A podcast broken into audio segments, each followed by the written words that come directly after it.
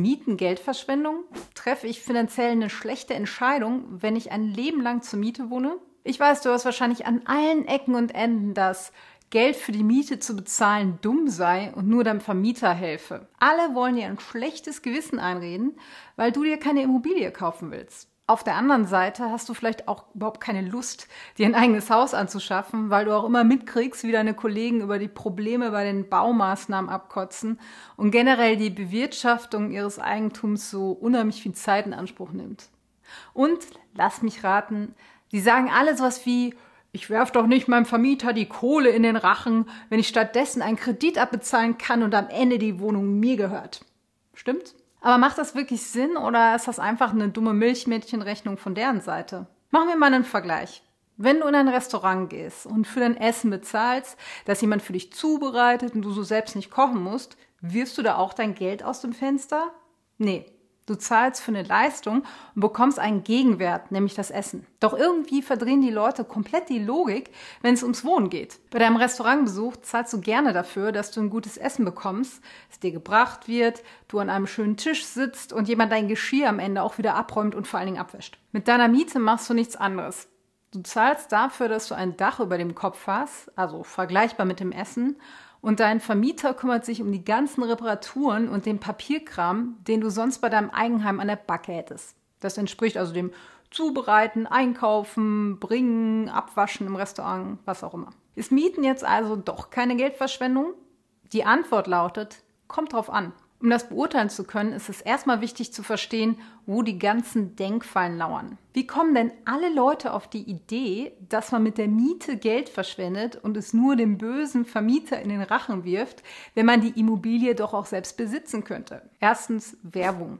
Die Immobilienlobby, der Staat und unsere Eltern erzählen uns, dass der heilige Gral die Immobilie sei. Der Staat gibt sogar Steuernreize für einen Kauf und deine Eltern kennen wahrscheinlich kaum andere Investitionsmöglichkeiten. Wenn man also jahrzehntelang das Gleiche hört, dann glaubt man einfach blind daran, anstelle mal die Zahlen zu prüfen und vielleicht auch mal neue Erkenntnisse in Betracht zu ziehen. Hier ein kleiner Ausschnitt von einer Bankenwebsite. Vor allem für junge Leute lohnt sich das Eigenheim, denn über die Jahre sparen sie damit viel Geld für die Miete und zahlen stattdessen in ihre eigene Tasche. Man spart zwar später Geld für die Miete, der Sachverhalt ist aber alleine überhaupt nicht aussagekräftig, wenn ich nicht vergleiche, was alternative Investments anstelle von Kredittilgung bringen können. Zweitens, in Deutschland glaubt man, dass eine Immobilie immer eine gute Investition ist. Generell gehen viele von starken Wertsteigerungen bei Immobilien aus. Klar, jeder Verkäufer wird erzählen, warum genau seine Immobilie in den nächsten Jahren rasant an Wert zulegen wird.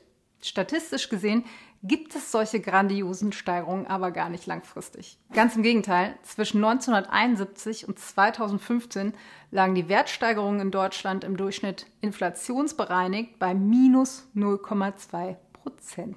Auf was allerdings alle nur gucken, sind die Wertsteigerungen der letzten Jahre. Zwischen 2016 und 2020 gab es nämlich exorbitante reale Steigerungen von über 7 Prozent pro Jahr. Jedoch gibt es kaum etwas Bekloppteres, als von den letzten fünf Jahren Daten darauf zu schließen, dass in Zukunft die Renditen so hoch bleiben. Renditen kehren grundsätzlich zu ihrem langfristigen Durchschnittswert zurück. Das nennt sich Regression zum Mittelwert. Kein festes Glauben an dauerhafte Überrenditen wird hieran irgendwas ändern. Kurzer Fun Fact, Immobilien schwanken übrigens stark im Wert. Dies wird jedoch nicht regelmäßig vom Eigentümer bemerkt, weil er ja nicht jährlich seine Immobilie bewertet. Außerdem wird über die Wertschwankung von Eigenheimen auch nicht den ganzen Tag in den Medien berichtet und so wirken die Schwankungen von Aktien und anderen Wertpapieren viel wilder. Doch auch im Immobilienmarkt geht es mal kräftig im zweistelligen Prozentbereich rauf und runter. Wirklich interessant ist jedoch, Langfristig gesehen sind die Wertsteigerungen eindeutig auf Seiten des Aktienmarktes. Im Schnitt waren real, also nach Inflation, rund 5 bis 6 Prozent, nach Steuern noch über 4 Prozent drin. Drittens die Geschichte vom bösen Vermieter. Jeder Vermieter zockt dich ab. So der allgemeine Tenor. Und klar, das Gefühl abgezockt werden mag keiner. Weshalb so Sätze fallen wie, wenn du ein Haus kaufst, kostet es vielleicht mehr, aber wenigstens zahlst du nicht deinem Vermieter seinen Lebensunterhalt.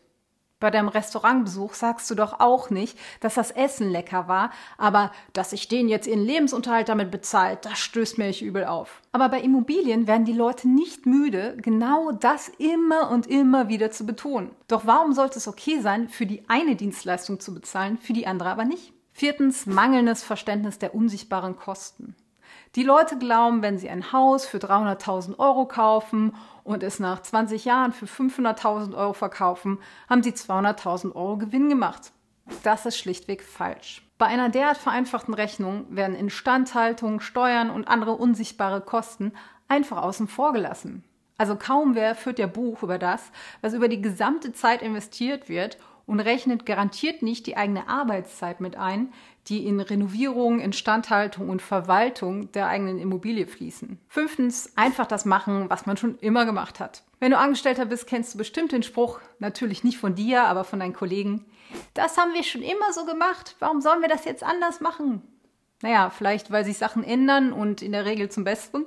Für deine Eltern war es wahrscheinlich eine gute Idee, in ein Eigenheim zu investieren weil zu deren Zeit gab es weniger zugängliche Alternativen, wie zum Beispiel heute super günstige Indexfonds, mit denen man sehr breit investieren kann und die echt für jedermann selbst erwerbbar sind. Deshalb sind Eltern ja meist in der Vergangenheit verhaftet und plappern einfach ihren Kindern das vor, was ihnen auch schon immer gesagt wurde. Auch wenn das mit der heutigen Lebensrealität nicht mehr so viel zu tun hat. Und genau da liegt das Problem. Also wenn Menschen etwas empfehlen, was sie nicht wirklich verstehen, sondern es einfach quasi als Common Sense weitergegeben wird. Es wird einfach immer und immer wieder wiederholt, auch wenn die Bedingungen völlig andere sind. Mieten ist nicht per se besser als kaufen und kaufen ist nicht per se besser als mieten. Es hängt total davon ab, was du erreichen willst. Willst du, dass deine Familie auf eine bestimmte Art aufwächst? Willst du dein Heim unbedingt genau nach deinen Wünschen gestalten? Oder willst du dein Geld vernünftig investieren und Vermögen aufbauen? Mit Blick auf den letzten Punkt wirst du mit einem breit gestreuten ETF-Portfolio mit hoher Wahrscheinlichkeit wesentlich mehr Rendite einfahren und viel weniger Stress erleben als mit einem Eigenheim. Aber selbstverständlich musst du dann auch die Differenz zwischen deiner Miete und dem, was du sonst in ein Eigenheim stecken würdest, auch wirklich investieren. Rechne also bitte ordentlich nach und informiere dich wesentlich umfangreicher, als du es für ein, keine Ahnung, neues Smartphone machen würdest. Lass dir nicht den Mythos aufschwatzen, dass Mieten rausgeschmissenes Geld sei. Wenn du weitere Finanzfehler vermeiden willst, dann lade dir unseren kostenlosen Finanzenfahrplan runter.